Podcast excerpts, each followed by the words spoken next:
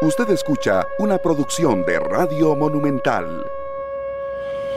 La radio de Costa Rica, 2 de la tarde con 8 minutos. ¿Qué tal? Muy buenas tardes, bienvenidos a Matices. Yo soy Randall Rivera y les agradezco muchísimo que nos acompañen hoy, saludándolos desde la sala de podcast del grupo Repretel. Así es que muchas gracias por estar con nosotros a través de todas las plataformas que la tecnología nos permite para llegar hasta sus iba a decir hasta sus casas, pero es que realmente es hasta las casas, hasta el carro, hasta el trabajo, hasta todo lado, porque estamos transmitiendo en 93.5 FM en vivo, en radio. Estamos transmitiendo en el Facebook en vivo de Noticia Monumental también. Esta noche a las 8 nos puede observar por Canal 2. Además, una hora después de terminar el programa puede eh, descargar o escucharnos en línea en, podcast, en Spotify, Google Podcast y Apple Podcast. Y también si quieren hablar conmigo, eh, sobre el contenido del programa, los reportes de sintonía, mandarme sus consultas eh, en medio del programa. Pueden hacerlo en el Facebook, pueden hacerlo en mi Twitter, que es Randall Rivera V. Pueden hacerlo también en WhatsApp, que para mí es la manera más fácil de ver sus mensajes, 899-35935, 899-35935, es el WhatsApp de Radio Monumental. Hoy vamos a hablar sobre competitividad. Es un concepto que realmente a algunos que no estamos muy metidos en el tema se nos antoja muy abstracto, pero que tiene consecuencias reales en la dinámica diaria de la economía nacional a gran escala, de la economía familiar, de la economía personal y que está en un momento realmente muy complicado. Por eso le agradezco muchísimo a Víctor Umaña, es economista, es profesor universitario, es consultor, es miembro de la Junta Directiva de, de Procomer, que me acompañe esta tarde. Víctor, bienvenido a Matices, presencial otra vez, por dicha. Muy buenas tardes, eh, Randall, un placer estar aquí con, con vos en el programa y con, con todos tus, tus oyentes y televidentes. Muchas gracias, Víctor, por estar con nosotros. Y gracias a Carlos Muñoz, que fue el primero hoy en hacer el reporte de sintonía, está en Washington. Él y me está contando, dice, ayer nevó un poquito y con lluvia, hoy sol parejo pero frío. Bueno, saludos a Carlos, quien todos los días nos escucha y nos observa desde Washington en, en Matices. Yo dije, Víctor, que, la, que, el concepto competitividad es un concepto muy abstracto para la mayoría de nosotros. ¿Cómo nos explicas fácilmente, digamos, de qué estamos hablando cuando hablamos de competitividad?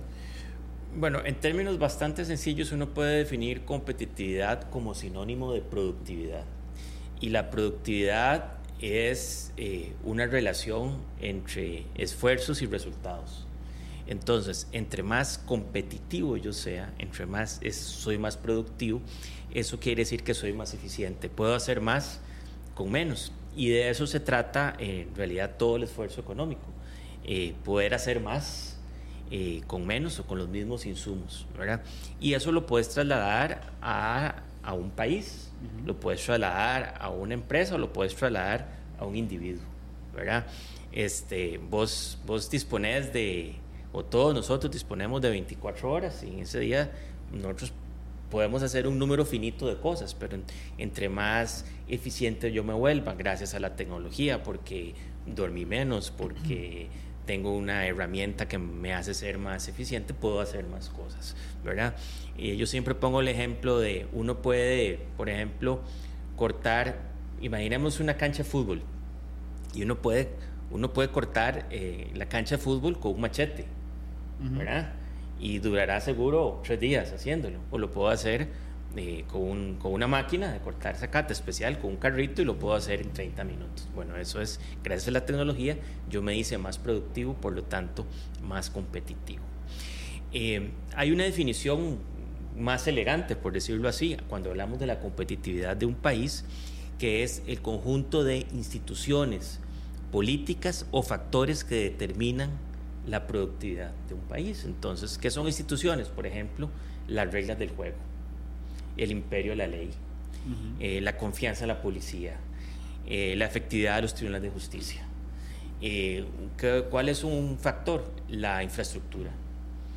el tipo de cambio, que es algo que de seguro vamos a hablar hoy. Esas son cosas que determinan la, la productividad de un país y por lo tanto su competitividad. Saludos a Marco Vargas, que también nos hace el reporte de sintonía a través de, de, de Facebook la competitividad también se entiende en relación con los otros. O sea, es decir, yo puedo, vos sabes que yo soy aficionado cartaginés. Entonces, yo a veces entiendo la competitividad como lo, como lo bueno que soy para competir en algo. Entonces, por ejemplo, eh, yo puedo decirte que yo esperaba que Cartagena fuera más competitivo, o sea, estuviera mejor en la competencia. Que compitiera mejor contra Heredia el domingo, sí.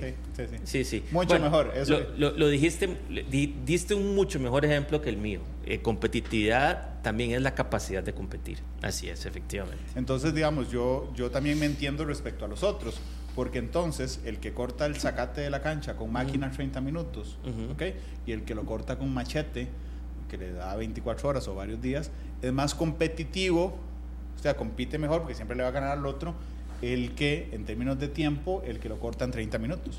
Por supuesto. Y además, entonces eso nos lleva a un, concepto derivado, que es eh, los ingresos de las personas, la competitividad o la productividad determina el ingreso de las personas. Aquel que corta el zacate con una máquina, en 30 minutos va a poder cortar varias canchas de fútbol en un mismo día. tiene varios clientes que todos lo contratan para, para cortar en un día canchas de fútbol. Entonces va, sus ingresos son mayores de, aquella persona que lo hace con un machete. Así es. Costa Rica, entiendo yo, Víctor, ha perdido competitividad en los últimos meses o en el último año o en los últimos dos años. No sé qué periodo querés querés eh, tomar de análisis. ¿Es cierto que hemos perdido competitividad?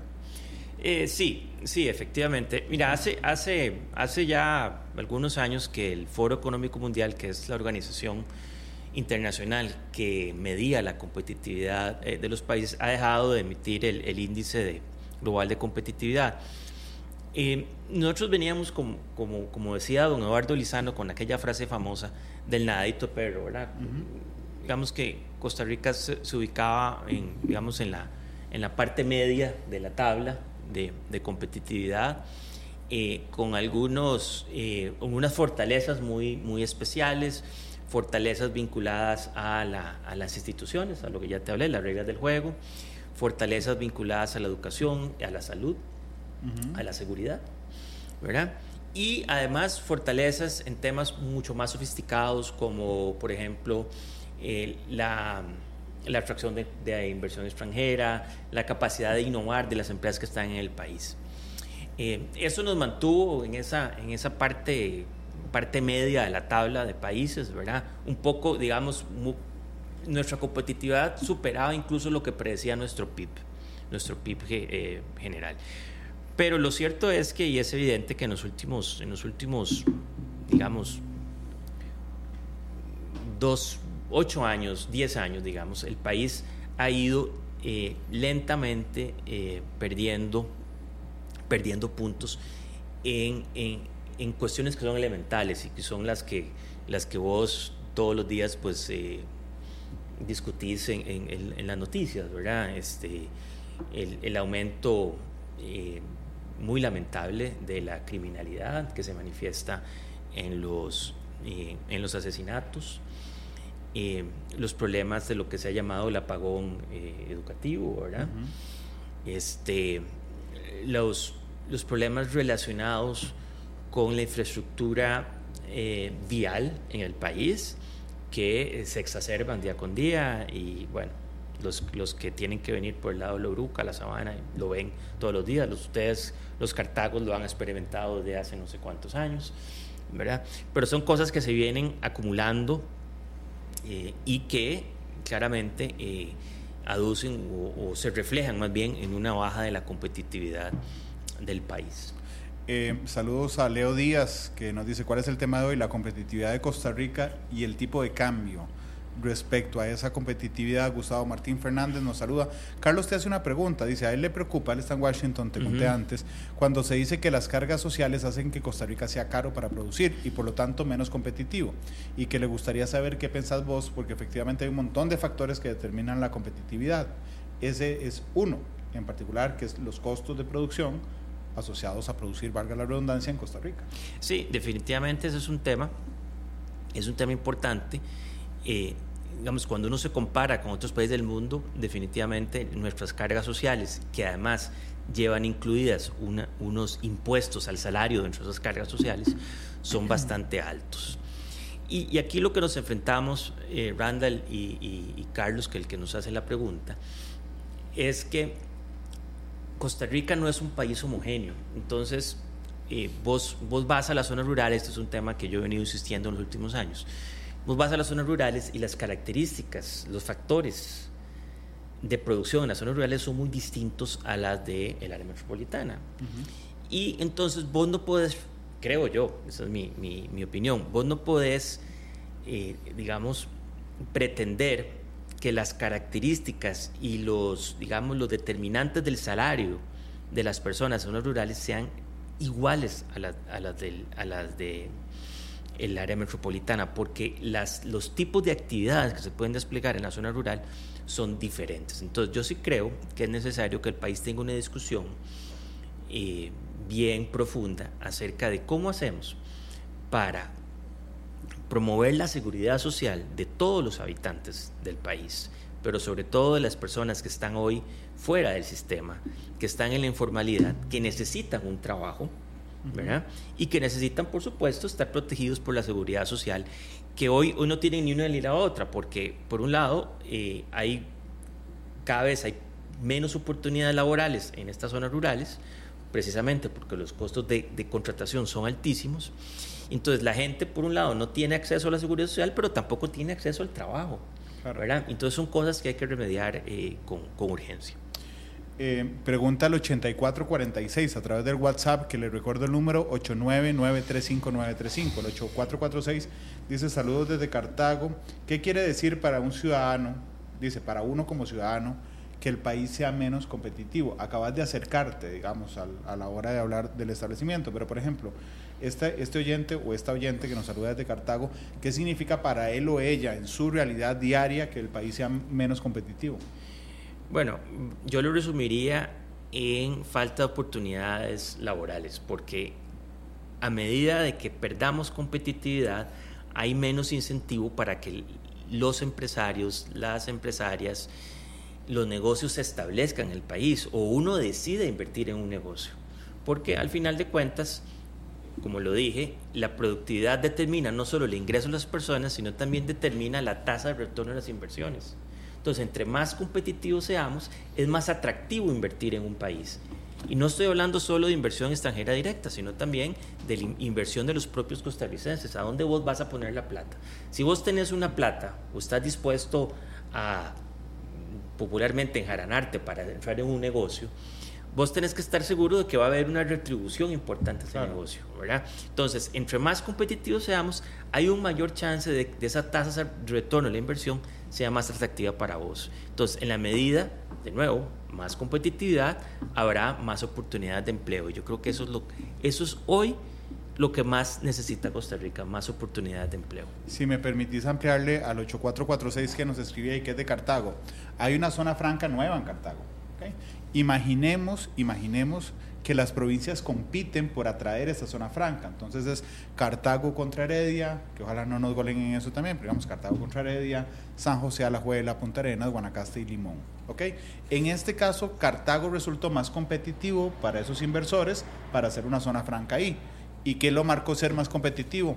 El transporte, que tenía gente calificada para contratar, el clima, la seguridad de esa zona, es decir, todo eso enmarca. Los, los servicios públicos, que, que de paso eh, JASEC ha demostrado ser muy eficiente en, en, adaptarse a las necesidades de los inversionistas en Cartago. Eso es un, digamos, una medallita para JASEC. Claro, pero eso le permite a Cartago en eso ser más competitivo.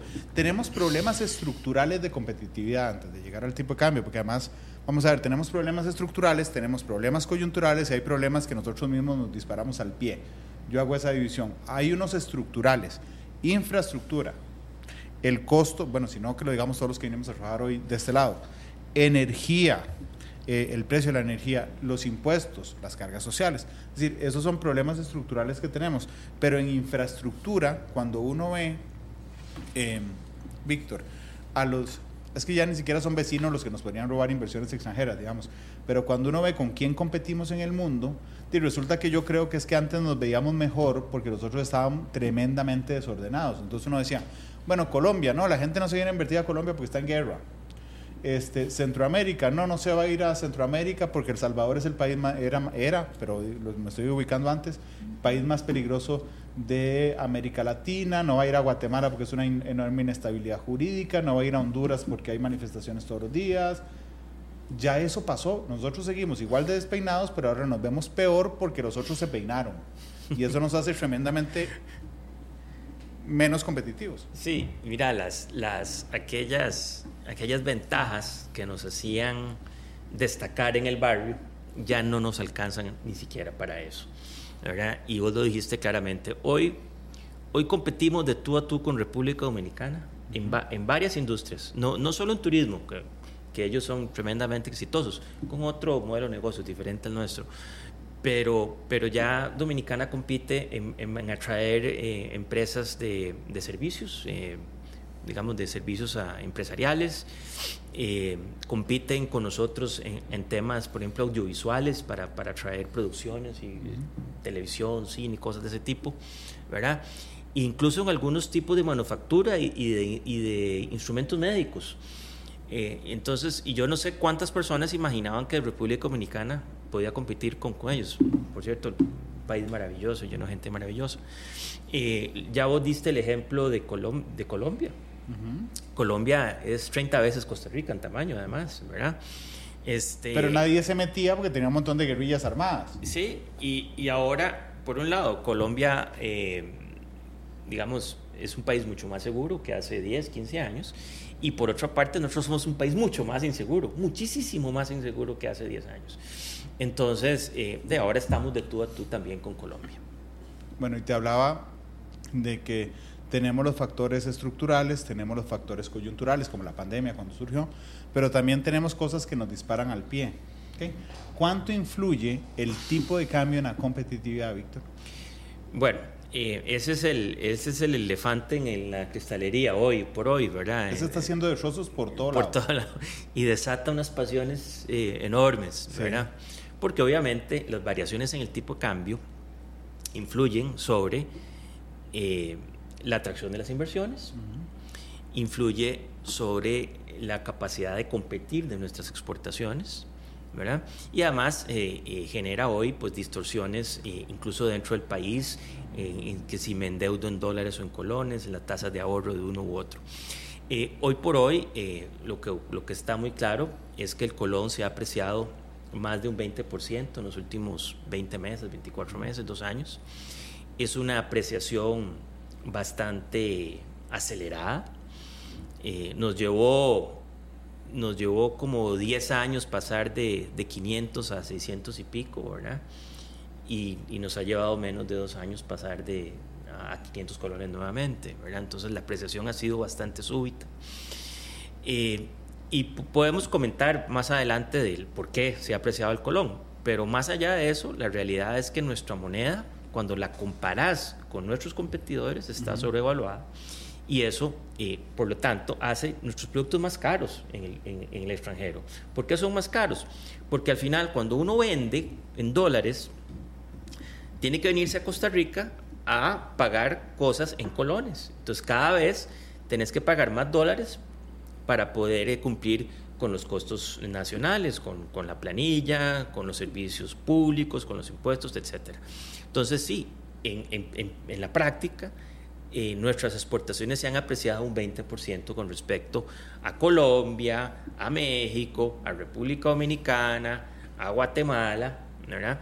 Y además ellos tienen otra dinámica y su, y su moneda más bien se ha devaluado. Entonces no solo nosotros nos hemos apreciado, sino que los, los demás se han devaluado. Y entonces eso crea una brecha enorme. Cuando vos ves eh, índices bastante sencillos como el que publica The Economist, el Big Mac Index, índice Big Mac, que es cuánto cuesta hacer una hamburguesa Big Mac en, aquí, perdón por el anuncio, este, en, eh, en cada país. Pueden mandarlo, pueden, pueden mandar el pago mandarlo en, especie. En especie, con mucho gusto. este, eh, lo que te das cuenta es que el Colón es una de las monedas más fuertes del mundo. ¿verdad? Entonces vos decís, bueno, pero ¿cómo? ¿Cuántas horas? ¿verdad? Y, y, eso pues está causando, eh, digamos, unos desbalances enormes en sectores que son vitales para, para, este país. Y voy a citar dos, la agricultura y, la, y, la, y el turismo. Sí. Es, es, realmente muy complicado. Yo, yo, vamos a ver, utilizando las palabras de Víctor, es como si, si, yo lograra, porque alejémonos del pensamiento del exportador como una gran empresa que tiene de un millonetas que exporta cosas, es que el grueso de nuestras exportaciones son pequeñas y medianas empresas. Sí, Randall, pero aunque sea, aunque sea, aunque sea el, millonario este que vos decís, emplea a una gran cantidad de personas. Sí, de gente que no millonetas. Al, final eh, no estamos hablando de las ganancias de unos pocos, estamos hablando del empleo de muchos. y eso es lo que es grave. Porque el ejemplo que voy a poner es, digamos, que yo logré un emprendimiento y nadie haya inventado teléfonos y yo hice un teléfono y logro exportarlo a mil dólares. O sea, que se vendan afuera en mil dólares. Entonces resulta que eh, hace dos años, ¿ok? Y yo pago todo aquí en colones. La luz, las cargas sociales, los salarios. Yo lo colocaba afuera, cada teléfono en 630 mil colones. y resulta que el costo, no sé, el costo de producirlo es, es 590 mil. Entonces me da una ganancia, una utilidad de 40 mil colones. Ahora exporto el mismo teléfono a mil dólares. Eso significa 525 mil colones. Ya perdí. Entonces, por supuesto que la matemática más simple es, bueno, no lo exporte a mil, exportelo a 1200. Bueno, pero resulta que en República Dominicana o en Colombia alguien hizo un teléfono igual al mío y, o parecido al mío y se vende también en mil. Entonces digo, bueno, ¿y qué hago? Si yo, si yo subo a 1200 me dejan de comprar. Esa es, esa es la trampa, digamos, en, las que, en la que estamos. Y la otra trampa, Víctor, es que este es un tema muy popular. Tengo un buen amigo con quien estaba hablando de esto y me decía, voy a decirlo como me dijo, a mí, a mí qué me importa, yo pago menos por la casa. ¿verdad? Entonces la gente, y ahorita vamos a ver la reacción en redes sociales, la gente nos va a decir, a mí lo que me importa es que yo pago menos por el crédito en dólares. Las luces largas que cita muchas veces el Estado de la Nación no nos permite entender a todos los que pagamos menos por los préstamos, yo incluido, yo pago menos y estoy muy feliz de pagar menos, pero lo que yo no logro visualizar es que mientras yo pago 30 mil, 15 mil menos por esa cuota del banco en los préstamos, que es lo que todo el mundo celebra, al mismo tiempo el lugar donde trabajo está sufriendo y va a tener que hacer recortes el, el, eh, todo me va a salir un poquito más caro. Mi poder adquisitivo realmente se cae, no, no, no puedo comprar lo mismo que compraba hace dos años con, con los mismos ingresos. Es decir, me voy por una cosa muy popular, inmediata, y descuido realmente lo esencial. Entonces es muy complicado hablar de eso porque es muy popular bajar el tipo de cambio. Sí, así es. Eh, eh, estoy completamente de acuerdo con vos. y obviamente una frase trillada ya, la ha repetido el presidente incluso, aquí hay ganadores y perdedores. Eh, pero lo que hay que pensar es, es en, como vos decís, en el largo plazo, ¿verdad? Eh, mucho de, de, las, digamos, de las distorsiones eh, de, de, muchos años de, de, acarrear el tema de las mini evaluaciones y de, haber salido de la crisis de los 80 es que mucha gente decidió endeudarse en dólares porque veía una, una disminución en su cuota, ¿verdad? Pero eh, es, esa decisión eh, es, ha sido peligrosa, es peligrosa, me parece a mí que el, consejo más sabio es, si usted gana en colones, endeudarse en colones, si usted gana en dólares, pues tiene chance de endeudarse en dólares. Lo que, a mí, lo que a mí siempre me pareció injusto de eso, y lo acabas de nombrar, es que los bancos te pedían a gritos que te endeudaras en dólares porque te daban promociones, si vos convertías la cuota pegada una a una era mucho más barato. Sí. Entonces te decían, no se endeuden en dólares, pero le doy un beneficio si se endeudan en dólares. Eh, eh, es, es, es, es, parte jodida del sistema. Sí, sí, sí. Ahora, eh, si vos me preguntás qué es lo que está pasando, bueno, la, explicación que emana del Banco Central es, bueno, simplemente hay, una, hay muchos dólares en la calle, este, por lo tanto, eh, la, la, sobreoferta de dólares ocasiona que su precio disminuya, es su ley de oferta y demanda. Entonces, cuando uno se pone a ver es, bueno, sí estamos exportando más y nos, nos está yendo muy bien en turismo, eh, digamos, el turismo tuvo un repunte luego de la pandemia, que era un repunte obvio, y sigue viniendo inversión extranjera directa, por dicha, ¿verdad? Eh, entonces, esa, en esa parte de la ecuación sí uno, uno puede ver más dólares, ¿verdad? Y lo que no queda claro es, hay, hay un otros, en la, en la contabilidad del Banco Central hay un otros que, que no se ha explicado bien, ¿verdad? Entonces, uno lo que no está claro es si por el incremento en la tasa de política monetaria, que es la tasa de interés base que cobra el Banco Central, que define el Banco Central, que la aumentó súbitamente casi nueve puntos, no, no, está muy claro cuánto capital ha entrado buscando eh, beneficiarse de esa tasa, cuánto capital extranjero ha entrado. Y, y, bueno, y los otros mal pensados, es algo que no podemos probar aquí, es, bueno, cuánto, cuánto de esa plata que anda dando vueltas... Plata sucia. Es plata sucia, ¿verdad? Entonces, eso es algo que nos tiene preocupados. Pero bueno, más allá de eso, y más allá de decir que el, el MONEX, que es el mercado de moneda extranjera, eh, manejado por el Banco Central, y cuán, digamos, cuán transparente es o cuán bien refleja eh, eh, la, composición de la oferta y la demanda, porque también hay dudas sobre eso. Hay gente que dice que es un mercado muy pequeño, que está, digamos, mm, expuesto al sesgo de, la política monetaria del banco, en fin independientemente de toda esa discusión en que mis, mis colegas economistas están enfrentados en este momento, hay unos que dicen, bueno, déjelo, déjelo así, esto al final es un tema de productividad. Eh, el, que no, el que necesite que el colón esté a 700 para poder competir con exportaciones, quiere decir que su modelo de negocio no es el correcto y entonces va a tener que desaparecer. Todo eso la teoría lo dice, ¿ok? Pero una cosa es decirlo, verlo en el libro y otra cosa es estar usted manejando la empresa, eh, pagando una planilla todos los días, teniendo 100, 200 empleados. Entonces, ese ajuste, ese ajuste forzoso que, está promoviendo esta apreciación severa del colón, podría tener efectos desastrosos sobre el tejido productivo nacional. A mí, Gustavo Martín Fernández me dice, Randall, ¿qué es lo esencial? Voy a ponerme a mí como ejemplo. Ok, yo puedo celebrar que pago menos en el préstamo, ¿ok? Pero yo creo que lo esencial no es eso, porque si por ejemplo, Repretel entra en un problema porque, por el tipo de cambio, ¿verdad? Y tiene que recortar su personal y me echan, no tengo para pagar ni, ni menos 20 ni más 20, no tengo para pagar nada. Entonces, si vos me preguntas, como lo estás haciendo, Gustavo, ¿qué es lo esencial para mí? Las luces a largo plazo. O sea, para mí lo esencial sería, no, no importa que el crédito me quede más caro, pero resguarde las fuentes de empleo, que es lo que preocupa. Ahora bien, la teoría puede decir esto, ¿verdad? Y puede decir, de, de, salado los modelos de negocio poco exitosos que no soportan, digamos, un tipo de cambio a este precio, la economía sola los va a ir haciendo desaparecer para que surjan emprendimientos más fuertes. Sí, por supuesto, pero ¿a cuáles estamos dejando morir? A dos que son fundamentales en nuestro tejido productivo y que vos lo citaste antes, el sector agrícola y el turismo. Así es. Entonces, vale la pena preguntarse, Randall, eh, si, si es el deber de, digamos, de nuestros gobernantes, de las autoridades, es dejar las cosas a la libre, ¿verdad?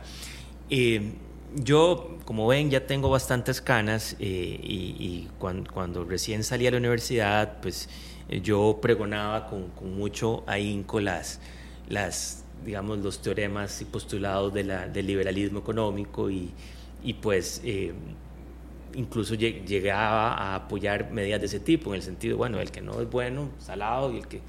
Pero de uno con el tiempo empieza a ver dónde está el tejido productivo del país, eh, cuáles son, digamos, eh, las diferentes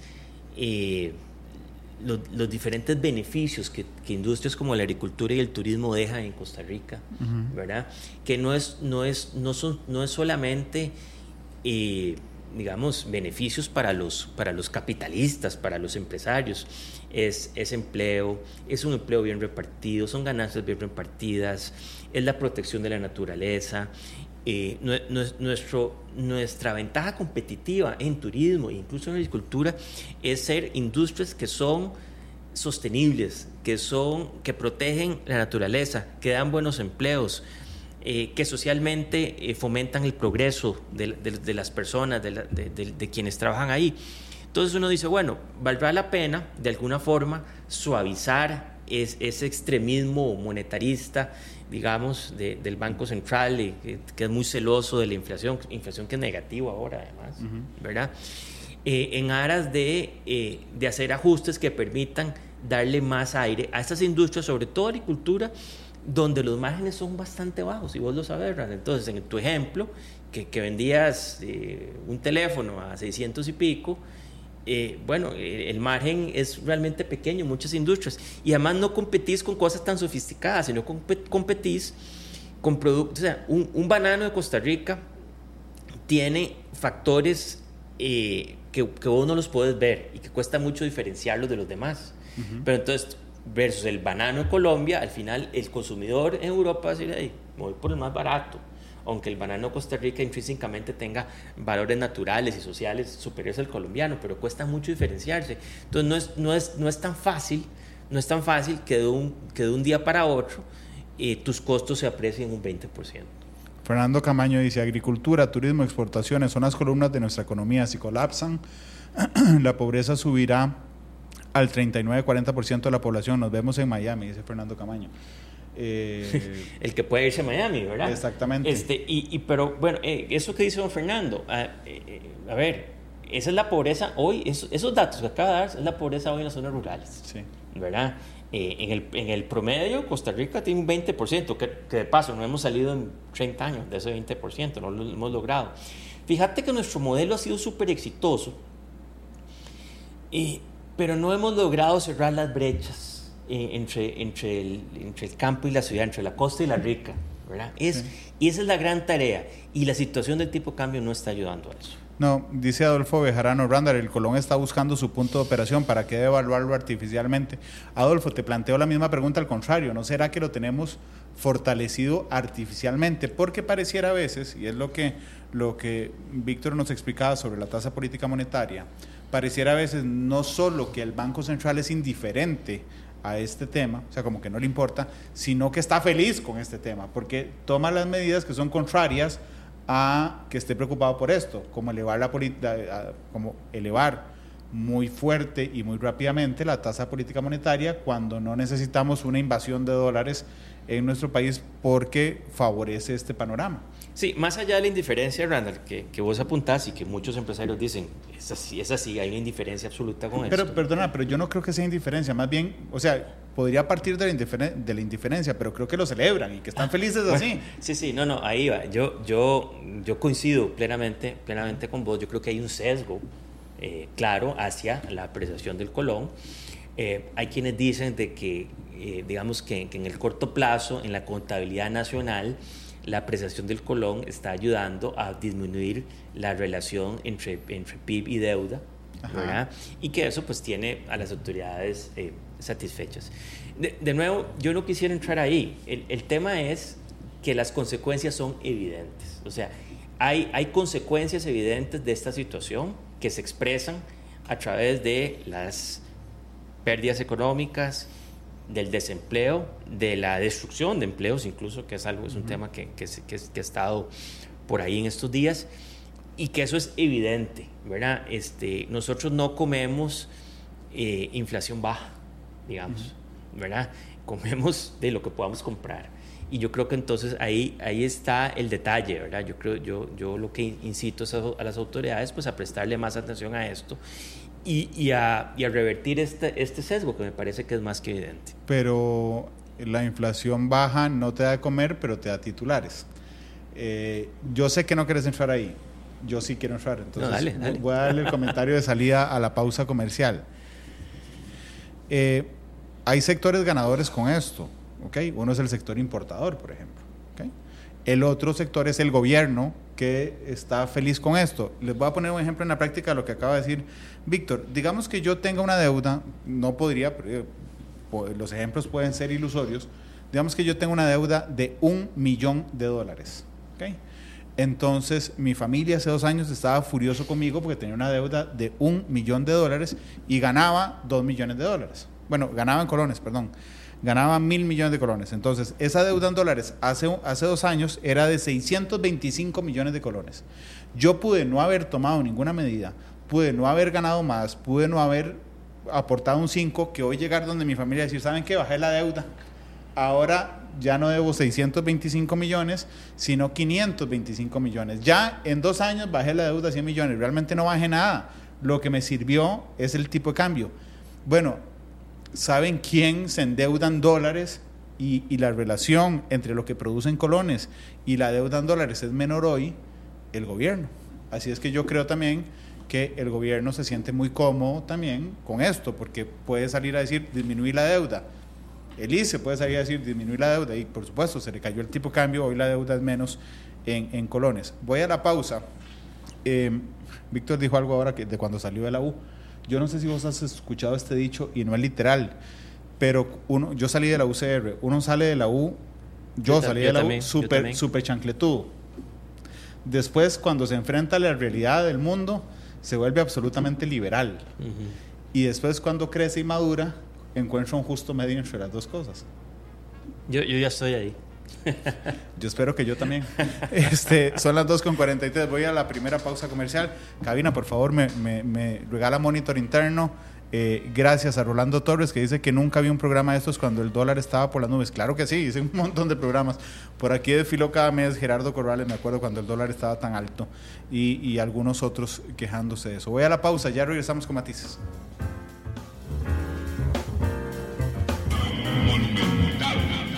La radio de Costa Rica, 2 de la tarde con 46 minutos. Gracias por estar con nosotros en Matices. Pueden escribir, como lo está haciendo Danilo Murillo en el Facebook de Noticia Monumental, Patricia Jiménez, eh, eh, Rebeca Ramírez, Ivania Ramírez, Rolando Torres, gracias. Y también pueden escribir en el WhatsApp, recuerden, 899-35935.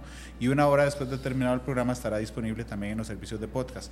Víctor, a mí, a mí una cosa que me preocupa de esta situación es que una vez que te la explican, eh, uno entiende la gravedad. Es decir, por dicha, nuestra audiencia, yo lo digo con bastante respeto, admiración y cariño, es bastante inteligente. Lo que significa es que cuando escuchamos a los expertos hablar, entendemos las cosas. ¿okay? Pero yo solo oigo a expertos hablar, yo no veo una, una, yo no veo una, digamos, una relación, una presión fuerte de los sectores que están perjudicados con esta situación, llamándole la atención al gobierno, al Banco Central, más allá, digamos, de, de, de esfuerzos muy tímidos, Víctor. A ver, yo, yo he sido testigo de, de, esfuerzos en, en, esa línea. Eh, de hecho, me parece algo, no voy a decir que inédito, pero algo, digamos, un, un hito interesante, importante, es la junta directiva de Procomer que es una, es una entidad pública, no estatal, eh, público-privada, envió una nota de preocupación al Banco Central y ahí están representadas la Cámara de Industrias, la Cámara de Agricultura, la Cámara de Exportadores, la Cámara de Comercio y UCAE. Y, y bien, eh, ha habido cartas del ministro de Agricultura incluso al Banco Central, cartas eh, del, bueno, y el ministro de Comercio Exterior que apoyó eso y el ministro de Turismo. Eso por un lado. Ahora, en, en los, digamos, en los foros propios de la institucionalidad público-privada del país, eh, ha habido múltiples eh, reuniones entre el Banco Central, las autoridades del gobierno y, y, el sector privado donde se ha manifestado eso. O sea, digamos que se, ha, se han seguido los canales adecuados para manifestarse. Eh, pero lo que yo he escuchado desde todos estos es que la respuesta ha sido, mire, el tipo de cambio lo define el mercado, el tipo es un tipo de cambio de equilibrio, eh, somos víctimas de nuestro éxito, exportamos mucho, vienen muchos turistas, traemos mucha inversión, uh -huh. eso es lo que es. Entonces, volviendo a tu pregunta, eh, ¿faltará una mayor decisión por parte de, de, los empresarios, las cámaras? Pues es probable que es el siguiente paso, ¿verdad? El, el escalamiento de de, de, la presión. De, de, la, de la presión. Imagínate, nada más para ponerlo en perspectiva, eh, la agricultura ampliada emplea más o menos 250 mil personas directamente. Con, con, indirectos puede llegar a medio millón de personas. Eh, el turismo anda por ahí. ¿verdad? Entonces estamos hablando que en, en, solo dos sectores hay un millón, hay un millón de empleos que están que son hoy muy vulnerables. Y, por, y algo que no hemos, que no hemos hablado, eh, hay un abaratamiento de las importaciones que está poniendo a competir al productor local, eh, digamos, con las importaciones de, forma eh, más extrema. y que la paradoja de todo esto es que eso no lo ve reflejado en el precio del consumidor. Porque tenemos otras distorsiones en nuestros mercados. Es un mercado pequeño, poco competido, ¿Y qué es la diferencia entre competitividad y competencia? ¿verdad? nuestros mercados son poco competidos en algunos sectores, eh, comercio, al comercio al detalle, dos o tres cadenas nada más, o, una y media, digamos, como quieras verlo, este, en vehículos, eh, eh, no sé, en fin, hay, hay, hay, muchos sectores muy concentrados. Entonces vos no ves tampoco que se haya abaratado necesariamente muchos de los, de los bienes y servicios que consumís por, e, por, esta apreciación del colón. Dice, vamos a ver, aquí vi uno muy interesante. Eh, de Gerardo Porras, que dice, Randa, los sectores han estado presionando y poniendo en la mesa el problema del tipo de cambio. Hablé con Sergio Capón de la Cámara de Industria. Yo lo, entrevisté, eh, creo que fue a cierre de año, y Procomer también, que Víctor es miembro de la Junta Directiva. Sí, yo dije esfuerzos tímidos, y lo voy a decir Vamos a ver, he pensado mucho en los últimos segundos si decirlo o no decirlo.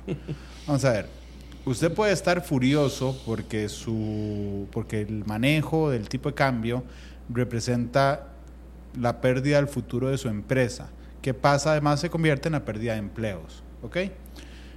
Pero de la semana pasada, por ejemplo, estaba la UCAEP en la, en, la, en la, conferencia de prensa del Consejo de Gobierno aplaudiendo la apertura del mercado en Punta Arenas fuertemente. ¿Qué le llega a la gente en los procesos de comunicación? El titular claramente del mercado Punta Arenas. Entonces, digamos que el esfuerzo que vos haces de este lado te lo come una cosa de, comunicación. Eh, vean, yo entrevisté al presidente en diciembre. Ustedes vieron la entrevista.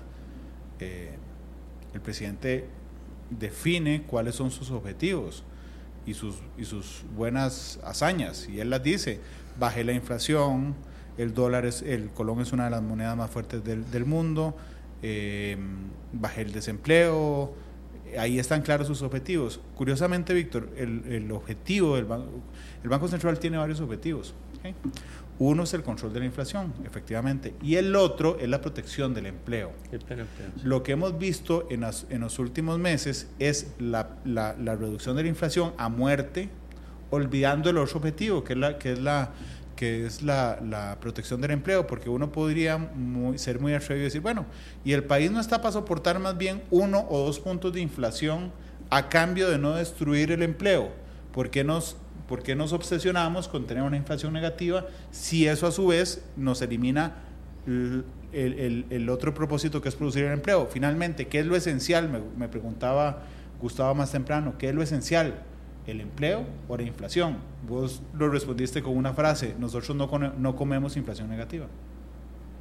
Así es, no, el, empleo, el empleo tiene, tiene muchas particularidades y, y, la más obvia es que, que, permite generar recursos, pero, pero también hay un tema de dignidad de las personas, o sea, no, no hay nada más indigno que, que, estar, estar desempleado, ¿verdad? Este, y yo creo que eso es una, es una, esto es una, una olla de presión, y, hay, hay, muchos elementos que, que están confabulando. Eh, mira, todo este tema de la delincuencia, el sicariato lleno de chiquillos, ¿verdad? Este, que, que, no hacen nada, que no estudian, que no trabajan, que, de, la manera fácil es, es, vincularse a estas bandas delictivas. y o sea, ¿cuánto más vamos a poder tolerar esto? Entonces, si, si además los sectores más vulnerables que están en las costas, que están en las fronteras, eh, desaparecen las posibilidades de hacer un negocio, de tener una empresa ahí, lo que vas es vas a engrosar las filas de, estas mafias y si además por otro lado seguís con todos los problemas estructurales que mencionábamos, siendo la educación uno de ellos, eh, o sea, el, futuro de Costa Rica entonces no se ve muy optimista, ¿verdad? Entonces, por más que uno pueda decir, sí, este, eh, inflación baja, bajé la proporción deuda sobre PIB, este, bajé el, desempleo. El, colón es una moneda fortísima. sí, es, eso, eso no se traduce en el bienestar de las personas, ¿verdad? Y, creo que debemos hacer ese esfuerzo de poner a la persona en el centro de las decisiones de, de la política pública y pensar en el futuro de, de, todos nuestros hijos, nuestros nietos y nosotros mismos. Son las 2.55, voy a ir a otra pausa que quedó pendiente. Eh, me queda un minuto con Víctor después de volver de la pausa y además tendrá que escoger canción.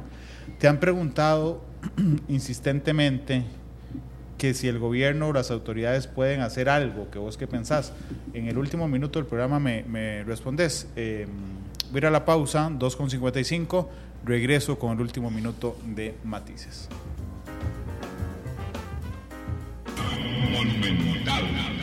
La radio de Costa Rica, 2.58. Gracias por estar con nosotros. Nos queda un minuto con don Víctor Umaña. Víctor, te preguntaban insistentemente, bueno, y en serio, el, Ejecutivo y el Banco Central pueden hacer algo, que es lo, tienen margen de acción. Sí, yo creo que sí. Me parece que el margen, digamos, la, acción más obvia es la rebaja en la tasa política monetaria. Han sido muy tímidos en, en rebajar. Pocos puntos se han, se han rebajado últimamente. Parece que tienen un margen. Hay una buena cantidad de reservas internacionales eh, que permite, digamos, cierta tranquilidad y solvencia del, Banco Central ante cualquier ataque especulativo de la moneda. Así que yo creo que pueden hacer eso eh, sin ningún problema y yo creo que también se puede replantear la posibilidad de eh, hacer un swap de los, de los créditos últimos que hemos recibido en dólares. El, el, Banco Central puede hacer un pago anticipado del, del préstamo del Fondo Latinoamericano de Reservas y con eso me parece que podría haber algún alivio en ese tema. Son las 2.59. Víctor, muchas gracias por, por, por, acompañarnos hoy. Estuvo muy ameno el programa, muy interesante. Además hay un montón de comentarios. muchas gracias. Con mucho gusto, Randall, un placer. ¿Con qué canción te vas? Eh, y celebremos el, el, Día de la Amistad hoy con The Love Song de The Cure. The Love Song será. The Cure la primera vez. ayer volví a decir lo mismo con la canción de ayer, pero es cierto. Hoy The Cure es la primera vez que despedirá Matices, creo. Iba a pedir Iron Maiden, pero era muy fuerte hoy. la próxima que te invite. Este. Eh, porque fijo, siempre tenemos mucho que hablar con Víctor. En una hora estará disponible el, el, servicio de podcast de Matices en Spotify, Google Podcast y Apple Podcast. Esta noche nos podemos ver en Canal 2 y mañana será Matices, creo que un toquecito más temprano. Además, voy a revisar de una vez y les digo, porque creo que será media hora o una hora antes, porque mañana hay fútbol. Entonces ya les voy a decir. Eh, si mi buen amigo Pablo Guzmán me mandó los cambios de horario por deportes. Sí, ve, mañana Matices es a la 1.30. Entonces nos escuchamos a esa hora. Feliz tarde. Hasta luego. Este programa fue una producción de Radio Monumental.